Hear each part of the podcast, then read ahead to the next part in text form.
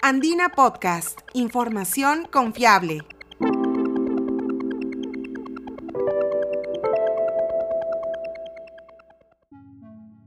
Hola, soy Quilla Cuba, periodista de la agencia Andina. En el 2021 se sumó un logro más a la aún pequeña pero creciente industria nacional de videojuegos.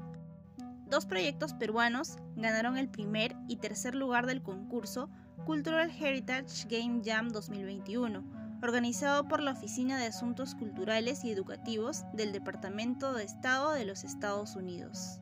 El desafío de esta competencia era crear videojuegos para concientizar sobre la importancia de proteger el patrimonio cultural y educar sobre los efectos del cambio climático sobre el legado de nuestros antepasados.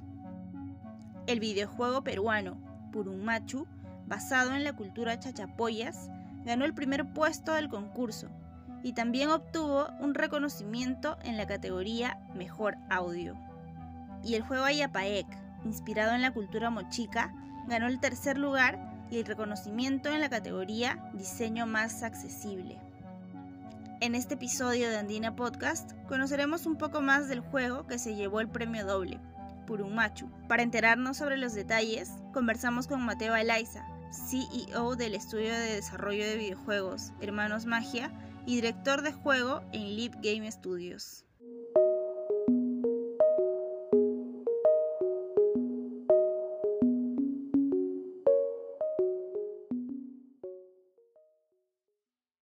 El equipo detrás del videojuego Purunmachu se llevó una grata sorpresa cuando se enteraron que habían sido ganadores en dos categorías del concurso del Global Game Jam 2021 su logro es aún más destacable si tomamos en cuenta que el proyecto fue elegido de entre las 116 propuestas de todo el mundo que participaron en el concurso.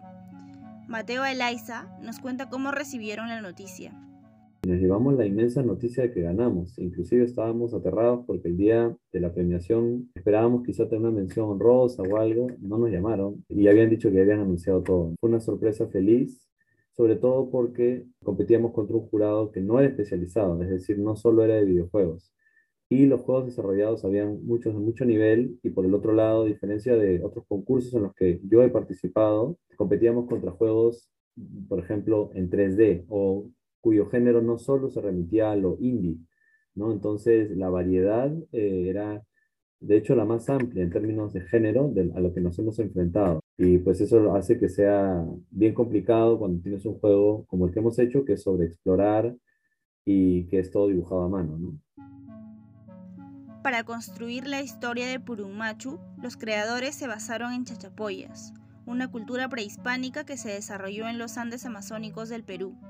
El videojuego es una invitación a reflexionar sobre las consecuencias del robo de piezas arqueológicas y la importancia de valorar la herencia cultural de las civilizaciones que nos precedieron. Elegimos la cultura de chachapoyas por varias razones, no es la única que está en peligro, pero en el caso de la historia que hemos trabajado nos interesa la relación de identidad y de conciencia sobre la pertenencia al patrimonio cultural. Entonces trabajamos la historia de una chica que regresa a esta región, ella ha sido parte de ella, pero ha vivido fuera, y empieza a tratar de recoger piezas que encuentra en la selva por un desprendimiento que ha habido a causa del cambio climático. Y conforme las empieza a recoger para salvarlas, empieza a entrarle el deseo de quedárselas y robarlas, ¿no? que es algo que a mucha gente le puede pasar y que seguramente le ha pasado por el cotidiano que se tiene con la inmensa riqueza que tiene este país.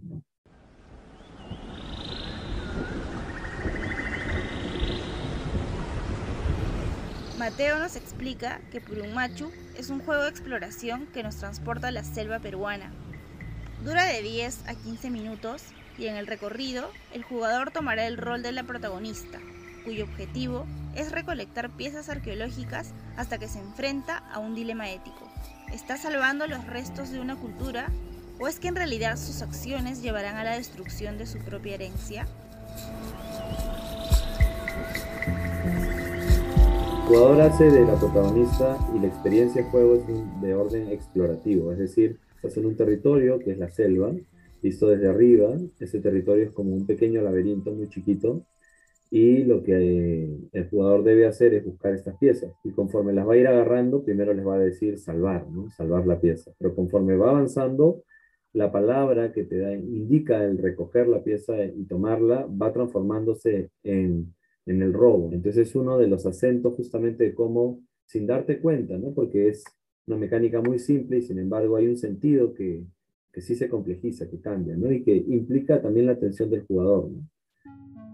Los chachapoyas cultivaron una relación especial con sus muertos, realizaban rituales mortuorios y construían sarcófagos llamados purumachu. Cuando la protagonista se encuentra con esta pieza y comprende lo que simboliza, descubre la importancia de honrar y preservar los recuerdos de sus propios ancestros. El purumachu como objeto es un objeto extraordinario porque es un sarcófago primero que tiene forma de, sujeto, de individuo.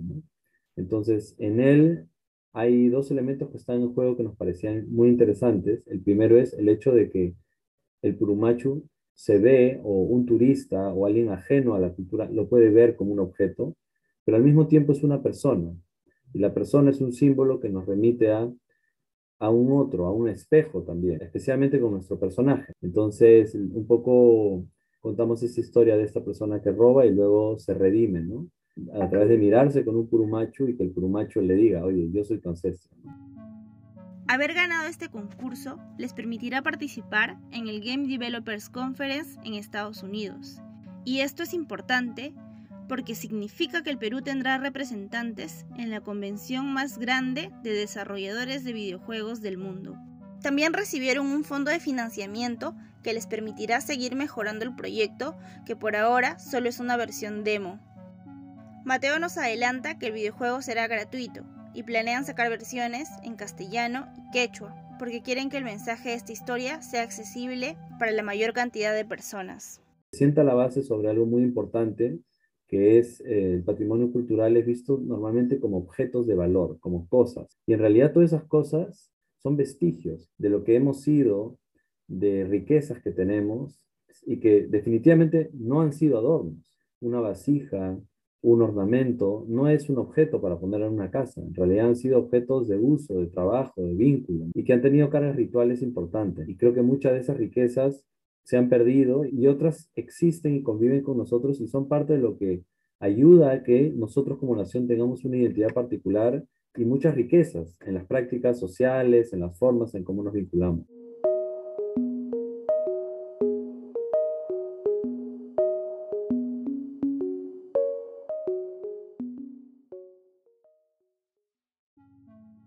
El equipo proyecta que podremos disfrutar de la actualización de Purumachu en marzo del 2022. Entre tanto, Mateo Elaiza también trabaja en otro proyecto que ganó un fondo de financiamiento del Ministerio de Cultura.